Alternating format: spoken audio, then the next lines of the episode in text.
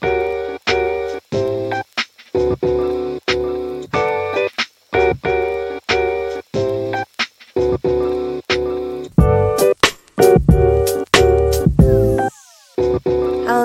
您现在收听的是宝岛诗仪，让你的留学生活更容易，台湾生活更国际。我是呃 Catherine，今天呢就再次邀请到我爸爸，就是他来一起来上节目呢。因为之前我有一集就是找找爸爸来聊说呃关于就是那个资产分配问题，那刚好那一集的反应还蛮热烈的。那因为前阵子就是一直到最近就是一直有一个。呃，有几个词是我们觉得都呃真的是蛮火的，就是中国那边用语就蛮火的。那一个是躺平，然后再是呃精致穷，然后还有安静离职。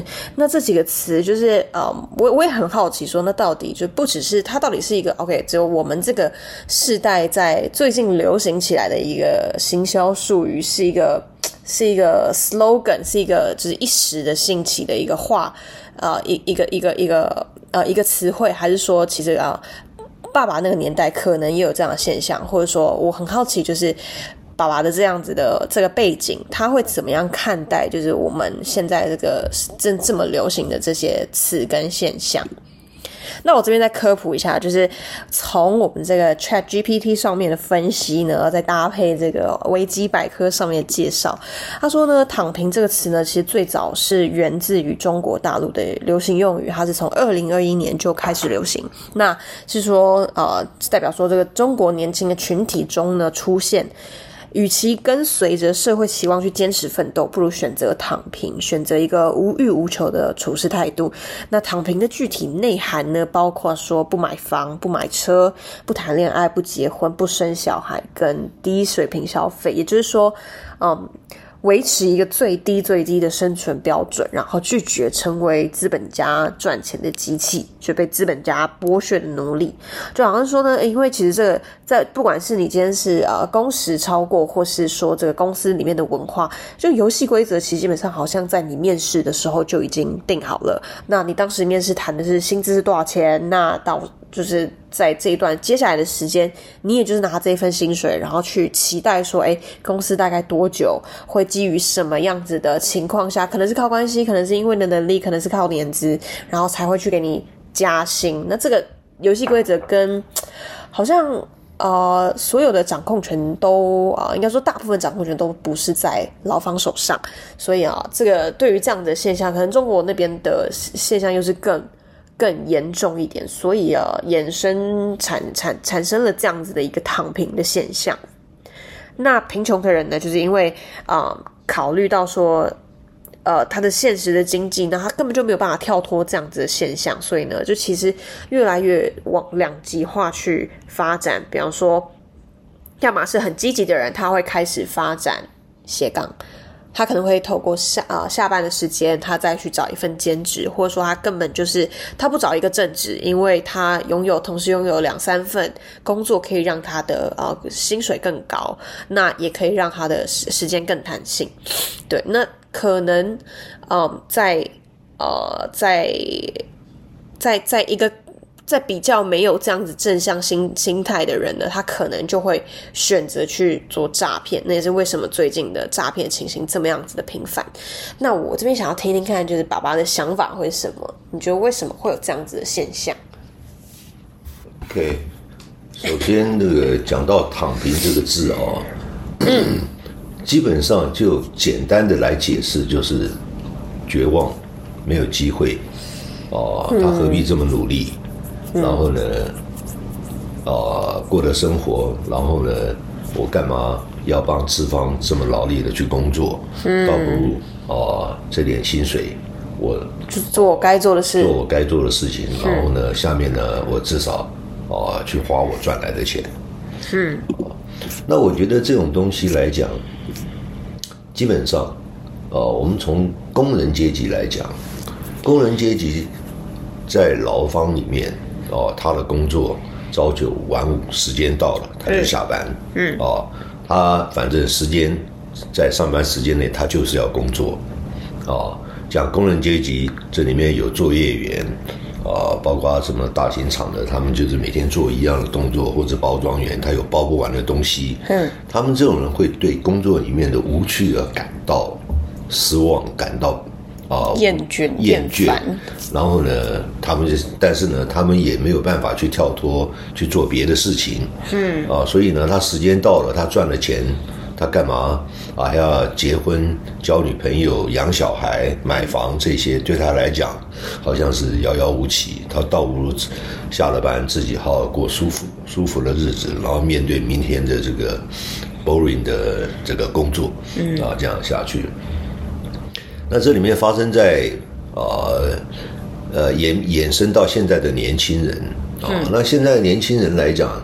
我们看那个保全的工作，在台湾，保全他就这样子，时间到了他要下班，时间到了他要上班，嗯，对不对？上班还在睡觉，因为他有他有交接的这个东西，因为这只是个 job，就是说他在这个工作时间内，嗯，哦，他就是不管说他是做什么事情，他就是做一个警卫的工作，嗯，对不对？哦，那现在呢，变成警卫，以前都是老先生，那现在也有年轻的。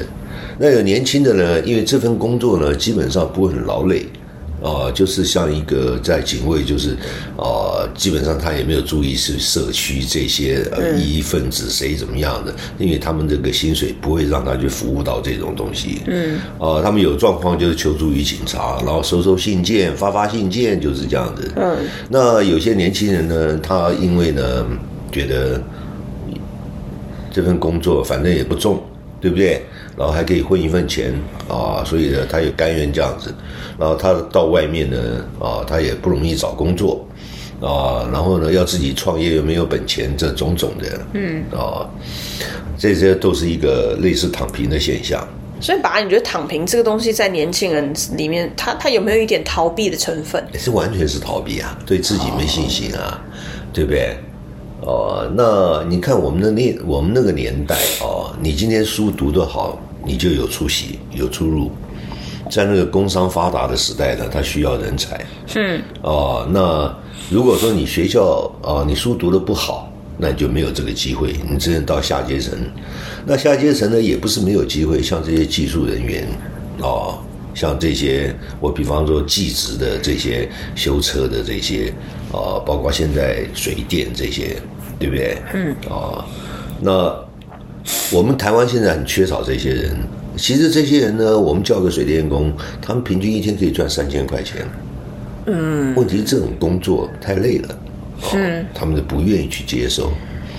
啊，所以呢，有时候的这个没有专职训练的这个东西呢，台湾技术方面呢，就在这个生活需求方面的技术呢，人才是几乎没有人要做了。嗯。哦，你说这种原因是什么？是因为少子化吗？呃，现在一方面就是说教育里面大学化，哦，以前呢进大学不容易，所以大家会进技术学院啊、专科学院、哦、高工啊，什么专业技术的这个东西。嗯，那现在大大家都读大学了，嗯，哦，大学呢，呃，那大学这么多，对不对？所以读了大学，事实上，现在在一个资方来讲。他宁愿找名校的人啊、哦，所以你看，各大上市公司都会到名校里面去征才，嗯，对不对？你要同样是大学生，嗯，就是他为什么不到其他比较差的大学去招招生呢？对不对？哦，那这个现象呢，也就会造成我们年轻人呢，哦，这个以前我们那个工作很多，哦，那你。你读书读得好，你就会有啊朝比较正向的发展。嗯，你读不好，你就可以学专业技术。嗯，所以呢，又有另外那啊，包括这个中小企业这些种种的。那后来呢，因为这个产业外移，也是因为台湾啊工资越来越高啊，然后呢薪水要求越来越高。嗯，所以人才方面是合适的人员对合适的工作不 match。你的意思是说，就是工厂都到海外设厂，因为他为了要更低的薪资，因为他已经付不起台湾对于薪资的期待了。对对对对，Okay. 所以就会到落而落。那无形间呢，就是会有很大的转变。嗯，哦，Okay. 那现在的年轻人呢，他就是我刚刚讲了，像宝璇这些躺平，嗯，他甘愿做的生活，因为他没什么机会，啊，那但是呢，即使现在工作老是找不到人，嗯，为什么？因为这个年轻人挑工作挑的太厉害了，对不对？哦，他比较觉得。去考虑公司的福利啊，然后呢？应该是说，我觉得以一个我是一个年轻人的角度来看，我就会觉得哦，那我今天可以做网红，我可以去培养一个，我可以就是。我我我好像有很多很多个选项，是我可以做我自己喜欢的事情，然后同时又可以赚到钱。比方说，我开启一个网络生意，或者说我去虾皮开一个卖场，那这个东西都好像比我去待在一个 OK 我没有这么完全熟悉的产业，然后我甚至要去呃职场上面打关系，然后呃就是可能还甚至有些工作还要陪喝酒，然后你可能还要撑个一年，你才可以领到那个年终。就是说，这个掌控权好像慢慢的因为网络。呃，事业的发达，然后我好像可以慢慢拿回这样子一个主控权。当然，我不确定说，把你现在看待这件事情是不是像我看，像我或者说我的同才看到的东西是一样的，还是说你觉得这其实就是这不是一个长久之计？呃，基本上这个网红呢，他是因为科技时代啊、呃，然后呢，这些年轻人他比较有志向的年轻人啊、呃，他第一个他选选择不上非常好的工作，对不对？啊，然后他又不愿意做其他的工作，所以他要自己来创业，创造个人魅力啊，去走向网红，包括行销这些。嗯。呃，但是呢，从事这个行业的人非常多，但是呢，最后能成功的也不，哦、呃，有一个比例性。嗯。对不对？也不是说每个人都可以，最起码就是说，这些人呢，基本上这叫他们没有没有在躺平，他们还在奋斗。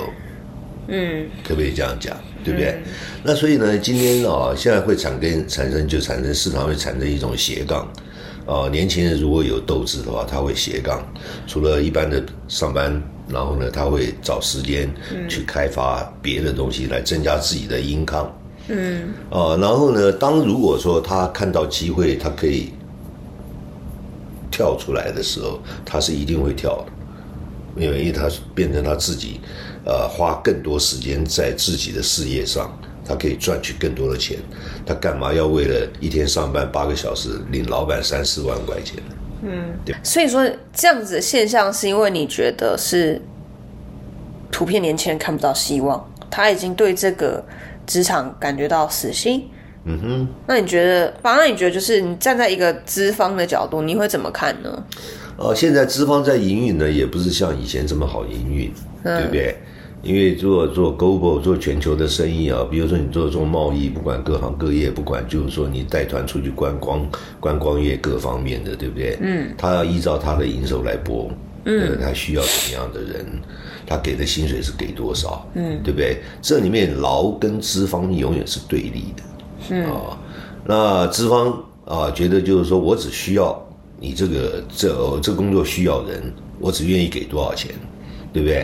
啊。那劳方在接受这个东西的时候呢，哦，这个有时候会会会引起他不高兴，呃，心态不是正向的想法。因为你今天知劳方你去接受一个工作，你可以不做，对不对？只是时间长短。而且我觉得年轻人应该去接受这种工作的时候，就对你未来没什么没有什么发展的时候，你就要想办法再去换工作。嗯，对不对？嗯，你不能叫资方平白无故的去养你，一份三万钱、三万块钱的工作，你要求资方要给八万块，那是不可能的事情嘛，对不对？那资方如果说很赚、很很赚钱，那要看老板的心态。嗯啊，老板愿意给你多少，是不是？啊，那是老板他他他自己这个这个这个这个想法，你不能去左右他。嗯，那也有很抠的老板，也有很好的老板。对不对？这见仁见智了。那那你觉得说，把好，今天假设我今天好一个刚毕业的大学生，那他 OK，他可能有很多未来的路还可以选择，他可以选小公司，他可以选大公司那种知名的 OK 上市公司的公司，那或者说呃，他也可以选择去发展，比方说他可能自己拍影片做自媒体，去呃像刚刚讲的，他自己开个卖场做小生意，他自己创一个小的网络上面的品牌。那爸，你会建议说，你觉得要怎么样去平衡，或者说到底是不是在公司里面还是有在公司里面的好处？比方说，可能他的人脉啊、圈子啊，他真的是在跟人实际做互动。就是我想要知道说，就是就是把，你可不可以就是可能跟我们分享说，你你觉得这个他是不是有这个，不管是世世代的更替上面是还是有不变的一些道理？哦，讲到这个，如果要建议年轻人的话，基本上年轻人都不会太接受。啊，他刚毕业，为什么？因为我们走过这个，哦，我希望年轻人呢到大公司有大公司的好处跟坏处，那到小公司也有也有好处跟坏处。但是就你的历练，我觉得走小公司是最好的，因为你可以学很多东西。啊，小公司它有节省能力。可能呢，一个人要兼两份、三份工作，嗯，对不对？啊、呃，那小公司你可以了解这家公司可不可以，为什么会经营，为什么会经营好、经营坏的原因，这都是你为未来你的路程啊、呃、去做做一种参考，一这一种铺路。嗯，那你到大大公司的话，就是安定嘛。比如说你到大型公司，你觉得到华航好了，它它不会倒的，嗯，对不对？那你考进去有一个基本薪水，但是呢，你要一步一步的，你可能到四十岁、五十岁才能搞到，呃，做到一个主管级的或怎么样子的。嗯嗯，嗯。那就是说，你当然要跟自己的个性啊、性向来讲，比如说你是个安分守己，我就要一份工作，我家里也不欠，对不对？我找一份安定的工作，嗯，哦，然后每天就漂漂亮亮的，或者是怎么样子的，对不对？哦，这样子，嗯，哦，那。真的要有挑战的话，哦，那你就是比如说男生的话，我建议他去小公司，小公司里面他可以学很多东西，嗯，哦，那你这家公司，哦，这个这个如果是赚钱的话，那你就是你你最好的跳板，嗯，对不对？啊、哦，那因为小型公司来讲，它的存活率能多久？就，哦，因为生意也不是永远的，哦，所以呢，它这里面变化无穷。哦，那你这边可以学学到一些东西。哦、OK OK，那把，你觉得就是现在这个世代，你觉得有没有什么能力是不论是你想要躺平，还是你想要进大公司、小公司做自媒体干嘛的？你觉得是需要掌握的技能？我觉得啊，因为现在这个世代不一样啊。那现在呢，你看我们以前会心算，现在呢，这个时代不用心算。用计算机就好了。对。那现在又流行这个 AI，啊，它会取代很多专业的这个人员的工作。嗯。那专业人员呢，他靠着他的花的时间得到专业，啊，但是呢，你们就可以从 AI 里面获得他所有的呃你想要的资讯。嗯。然后呢，这个 AI 可以辅辅助你，哦，你就算就是说你用这家 AI 的软体。AI 的 APP 来讲的话，你付他一点钱，但是呢，你学习的东西是非常广的，嗯，哦，你的视野很容易开啊。比如说，你有些有些东西你不懂，你就问他，就他给你的理论哦，不然你还要看很多书籍或找什么。我比方说，现在写论文好了，嗯，大学的来讲写论文可能要花两年，嗯，对不对？你可以就是 AI，它可以帮你写论文，然后你再来修改，变成自己的，那是省时省力。但是但是人家写论文要花两年才得到啊硕博士这种东西。嗯，那以此类推来讲的话，不管各各行业、各类型、各种你需要需要的资讯，应该 AI 最最能帮助你学更多东西。视野更开，嗯，因为你懂得越多，你视野就越开，所以我觉得你们这一代哦，有 AI 出来的时候要妥善利用，嗯，哦，你可以不读书，但是你有 AI，它可以帮你解决很多问题。了解。那除了 AI 呢，还有吗？当然了，你就控制管理你自己的情绪欲望了。哦，为什么会是这个？因为啊，所有的欲望哦，对不对？我讲，我们讲这个七情六欲来讲的话，是编织你人生的故事。嗯，你是哪一方面的？啊，你是放纵你的欲望，你这一生的这一生的一生就就是走向是什么样子？嗯，对不对？哦，那人呢，最辛苦的就是跟克制欲望。跟自己搏斗，在这个时代，因为真的诱惑太多了，到处都会有，然后社群啊，然后媒体啊，然后不断的把资讯送到我们面前，然后会有各式各样的比较，然后我觉得反而是勾起了很多我们可能自己都没有想到的欲望，变成是我们的欲望跟好像可以做的事情无限上纲，变成是大家好像一直在花时间跟花力气去。抵抗跟满足自己的欲望，然后就等于其实你的精力也所剩无几了，是这样吧？那跟把安那时候的年代相比，那时候好像反而比较没有这样子的。应该说，你们那时候需要面对的是，呃，社会的框架对于呃男性，可能他就是应该要成家立业，他就是要有车有房才可以结，才可以娶老婆，然后或者说他对女性的期待。那现在反而是。嗯，就当这是当时你们的压力，所以你们就是会希望可以力争上游，然后要赚钱才是一个成功的标志。但我们现在好像非常非常多，反而是在提倡，比方说身心灵的健康啊，呃，work-life balance 啊，然后还有财务自由啊，或者说做自己想做的事情，然后啊、呃，找到自己的天赋热情啊，去发挥一己所长啊，就现在好像是这些，反而是大家现在比较提倡的。呃，这是没错，在我们那个年代呢，呃，因为这个欲望就被道德给压住了。哦，在那个淳朴的社会来讲，嗯，你不能做坏事，你不能怎么样子，你要呃很有礼貌，你要就是我所谓的温良恭俭让嘛，然后你要修心，要奋斗这些的啊，当然这些呢。呃，在你们现在世代来讲呢，他可能是对你们来讲说，我们才不来这一套。嗯。但是问问，最后的结果是什么？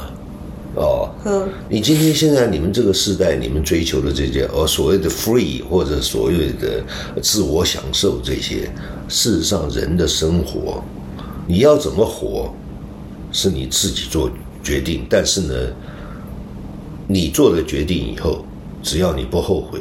你要有你有成就，对不对？那你今天做的事情结果，哦，是走负面的，对不对？啊，比如说你去冒险犯难或怎么样的，anyway，哦，你放纵你的欲望，制造很多纠纷出来，对不对？那这个这个结果是，你回想以后你会后悔吗？对不对？啊，所以我想就是说，年轻人呢，你们有的是时间红利。我建议你们，不管你要走哪一条路，你要懂得管理你自己的欲望，哦，也就是说，你要用经营的方式去经营你未来的过去。这句话怎么讲？三年以后你回想，你从现在过三年，三年以后你回想，你有没有后悔？你没有后悔，你就成功了。好哦，今天非常开心可以邀请爸爸到我们节目来啊、跟我们分享一些他的他的看法。那希望之后还有机会，那再再就是如果大家有什么想要就听我们聊的，也欢迎在 Apple Podcast 上面评分加留言，让我们知道你的想法。那这期就这样喽，拜拜。